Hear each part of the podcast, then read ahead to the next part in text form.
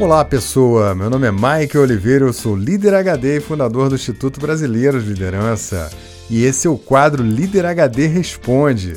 Nesse quadro eu respondo as perguntas que você manda para mim pelo WhatsApp 21 99520 1894. O que, que você perguntaria para mim, hein? Hoje nós vamos dar caminhos e soluções para você evitar processos trabalhistas na sua empresa. E também vamos falar como lidar caso eles aconteçam. Foi um papo bom, hein? Quem levantou a bola para mim foi a Anne. Ouve aí.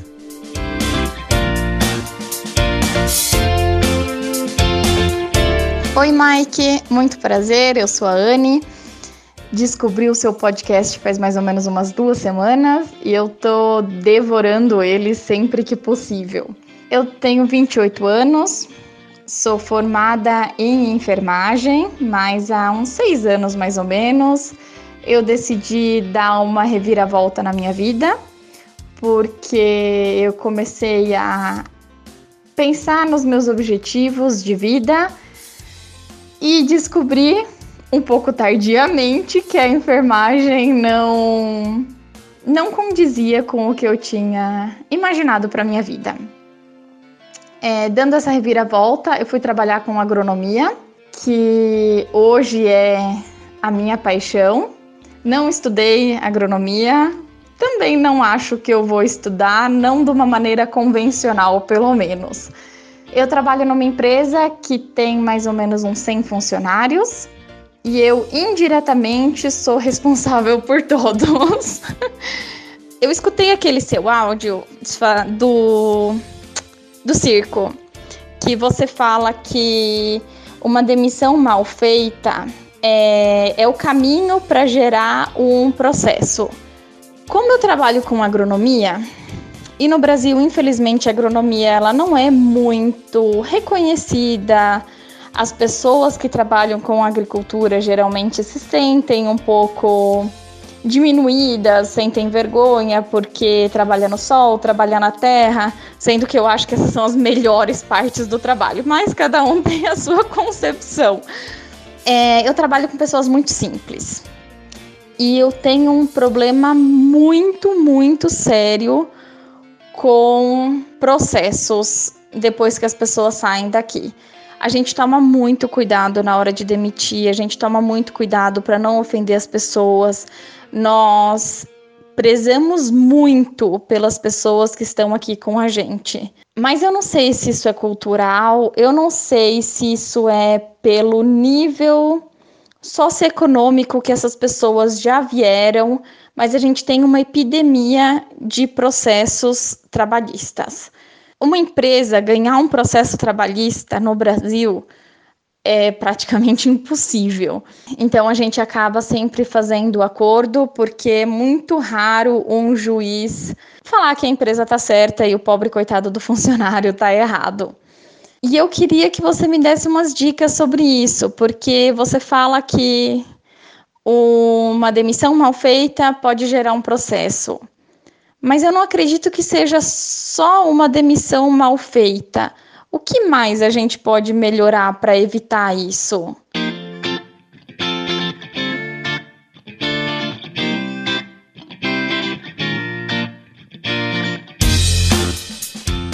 Ei, Anne, obrigado pela tua mensagem. Que bom você ter entrado em contato com a gente aqui, saber um pouquinho da tua história e de uma dor que é bastante comum né, no, no, Brasil e dependendo de alguns segmentos é mais intensa, que essa questão de processos trabalhistas, né?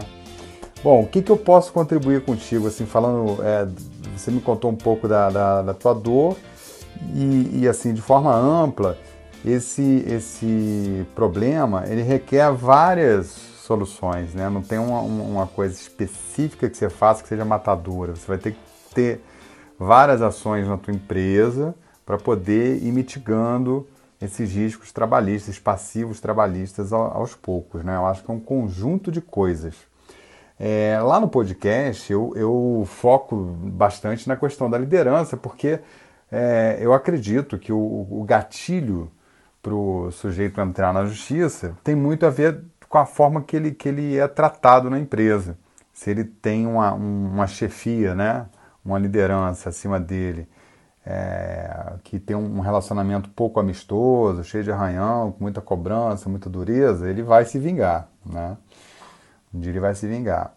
Então, eu acho que esse é um ponto. Né? Então, você construir relações de valor com as pessoas, mais proximidade, isso é, com a conexão mais profunda, isso é, é extremamente rico, porque quando a pessoa vai entrar na justiça, ela não só entra na justiça contra a empresa, mas entra também contra a liderança dela.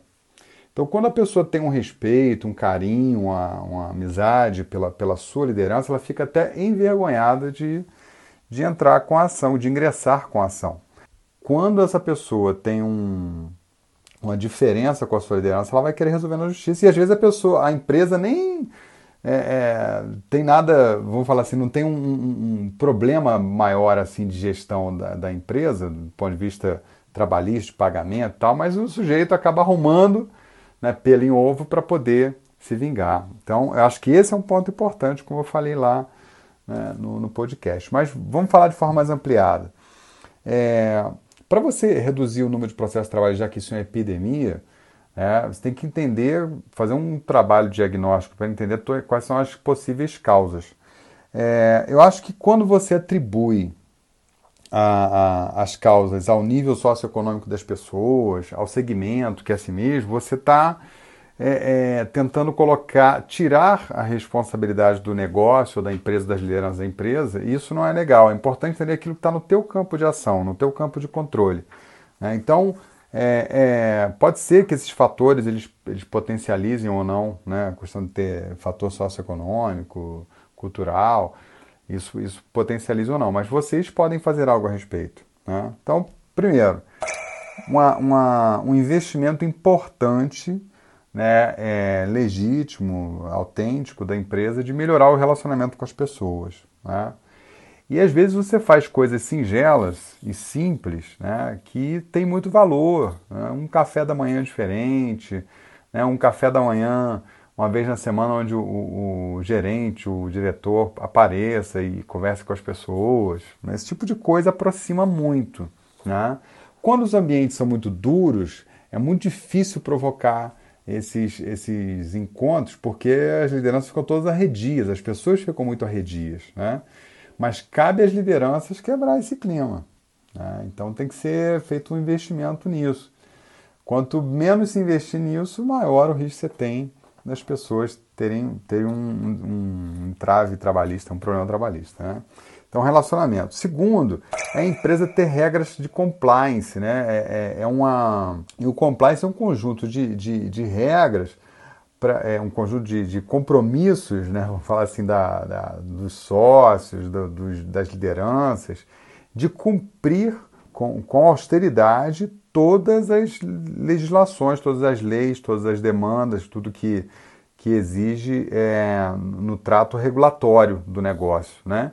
Então, seguir as leis trabalhistas, pagar as horas extras, fazer uma boa gestão, não deixar as pessoas fazerem mais horas do que é permitido, aquilo que é feito pagar, dar condição de trabalho para as pessoas, manter condições de higiene e limpeza, condições de segurança. Né? Então, só esse trato é, do, de, quase de, de, de, do ponto de vista legal já gera tem muito trabalho, requer muita gestão. Né? Então, quando você faz um trabalho austero, importante, com muita energia, é, para poder garantir que as questões legais sejam atendidas, o que, que a pessoa pode reclamar na justiça? Quase nada, né? porque você está pagando tudo, você está dando todos os direitos. Né? Então, é, o que acontece muitas vezes também é que as empresas, no afã de produzir resultado, é, acabam atropelando algumas regras. Né? e, e, e fazendo resultado em cima disso. Mas é a forma mais. É, é, como é que fala? Insustentável de se tocar um negócio. Né? Não tem mais espaço para empresas que, que atropelam regras ou que não, não, não tem cuidado com governança, que não tem cuidado com legislação, que não pagam seus impostos, entendeu? Esse tipo de coisa é, é extremamente perigoso. Então, a, é, é, a, a empresa que quer reduzir o seu risco trabalhista, ela tem que se propor a ser extremamente austera, séria no trato fiscal e não deixar nenhuma margem para reclamação, nenhuma margem é, é, para que as pessoas sejam lesadas. Né? Então, esse é um segundo ponto é extremamente importante. O terceiro é, a empresa ter um código de valor muito claro. Né? Muitas empresas estão completamente inconscientes para isso. Né? Tem lá um, um plano estratégico colado na parede lá que as pessoas não estão conectadas com aquilo. Quando você tem um, um, código de valor claro, né, é, a empresa diz claramente para todos os colaboradores o que é certo, o que é errado, o que ela concorda, o que ela não concorda, o que pode, o que não pode, o que ela quer fazer, como ela quer fazer, por que, que ela faz o que ela faz, né? E isso deixa as pessoas alinhadas, né? e, e principalmente as lideranças. Por que, que isso é tão importante? Porque muitas vezes, por não ter essa, essa clareza do que, do que pode e do que não pode ser feito, é, alguns colaboradores e eventualmente também suas lideranças cometem né, é, é, faltas no sentido de tratar mal as pessoas, de se relacionar mal, de, de não cumprir alguma regra, não cumprir alguma lei. Então, por mais que o presidente ou, ou, o diretor seja correto, queira fazer, mas se ele não comunica direito, às vezes um gerente está fa fazendo uma coisa, assumindo um risco lá por conta dele, que põe a perder todo o negócio. Né? Então, às vezes você tem um presidente de uma empresa ou um dono de uma empresa muito correto, muito é, é, amistoso no trato com as pessoas, e tem lá um gerente que está dando patada em todo mundo. É, e, e, não está no alcance de visão do, do, do da, daquele dono, e aí, como é que fica? Então é importante é, dizer, ter um, um código de, ética claro, um código de conduta, né? um manual de conduta do que é certo do que é errado, mesmo que seja bem simples, para comunicar para as pessoas o que é certo o que é errado. Né? E aí, abrir um canal, isso é importantíssimo, tá? Dentro desse terceiro ponto. Abrir um canal para que as pessoas insatisfeitas falem. É muito melhor que você tenha caixa de sugestões, um 0800, um e-mail, um, qualquer canal, uma pessoa, um ouvidor, um, alguém do RH circulando, enfim, tem N formas de se fazer isso. É, é, ouvindo as pessoas insatisfeitas, né, é muito melhor você ter isso do que a pessoa ficar insatisfeita e ela vai contaminando outras pessoas com a insatisfação dela, é, vai, vai é, disseminando esse clima ruim e vai botando fogo na, na, na, no negócio né? E a pessoa sai, bota na justiça, e o que sai, que botou na justiça, incita o outro colega a colocar também, e aí vai criando um, círculo vicioso, né? Então, isso é um, importantíssimo, é abrir de forma autêntica, de forma é, é, aberta, né? Um, um, canal, uma forma de ouvir as pessoas insatisfeitas e tratar os problemas que causam essas insatisfações. Isso é um negócio fundamental, né? O quarto ponto é você ter é, é, processos bem estruturados, né? e aí olha só as coisas que vão terminar em processo trabalhista, né? Você ter processos desenhados que, pessoas, que as pessoas consigam ter produtividade, consigam encontrar sentido no que elas estão fazendo, fazer da forma correta, dar um bom resultado, aquilo ser sustentável do ponto de vista de processo, né? É ter uma boa entrega e tudo mais, e que aquele processo é, garanta que ah, não vá atropelar os direitos do trabalhador, seja em hora extra, seja em. em, em aí é, tem uma, uma gama de coisas né, que, dependendo do segmento, é, você, por exemplo, está trabalhando com agronomia, tem gente que trabalha com produto agrotóxico, né? Então tem que ter as normas de segurança e por aí vai. Então cada segmento tem as suas características mas você tem que ter processos que garantam que os direitos sejam preservados né, e que o resultado aconteça. Então, uma, um, um olhar para o processo é extremamente importante.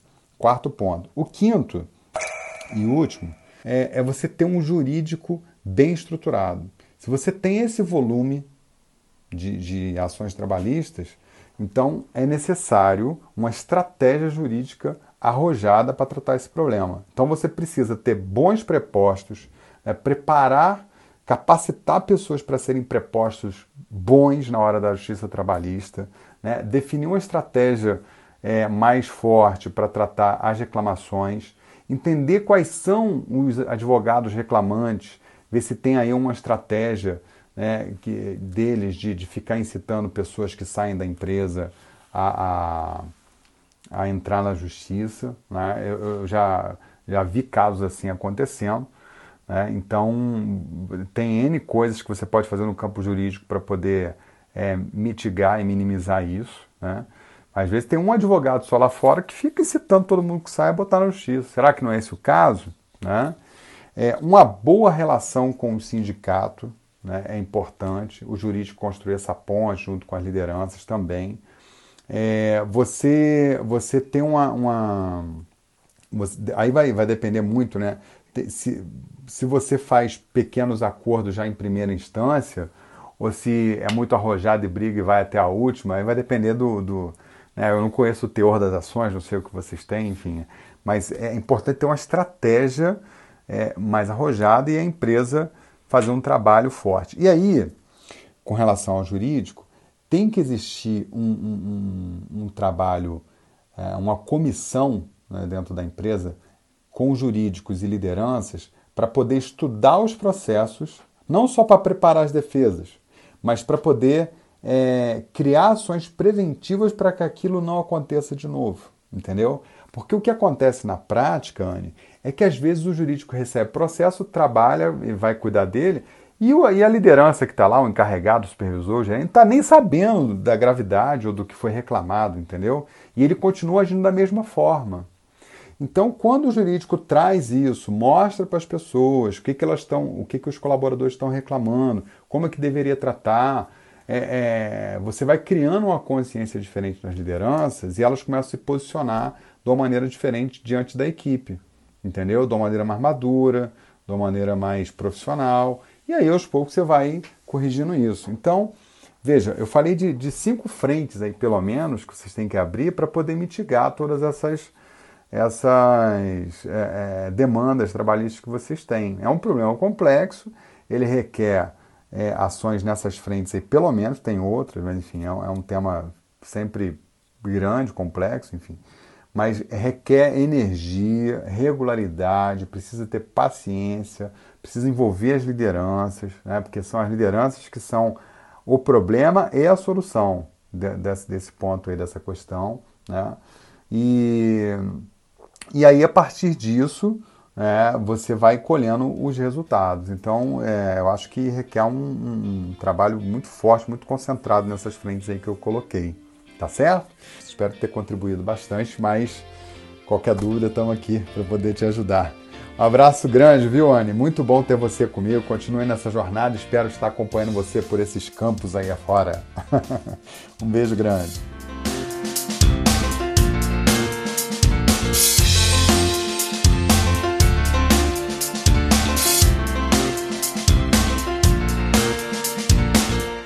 E aí, pessoa, gostou desse conteúdo? Então manda a sua pergunta para mim pelo WhatsApp 21 99520 1894 e eu respondo aqui nesse quadro para você. Um forte abraço e até o próximo Líder HD Responde.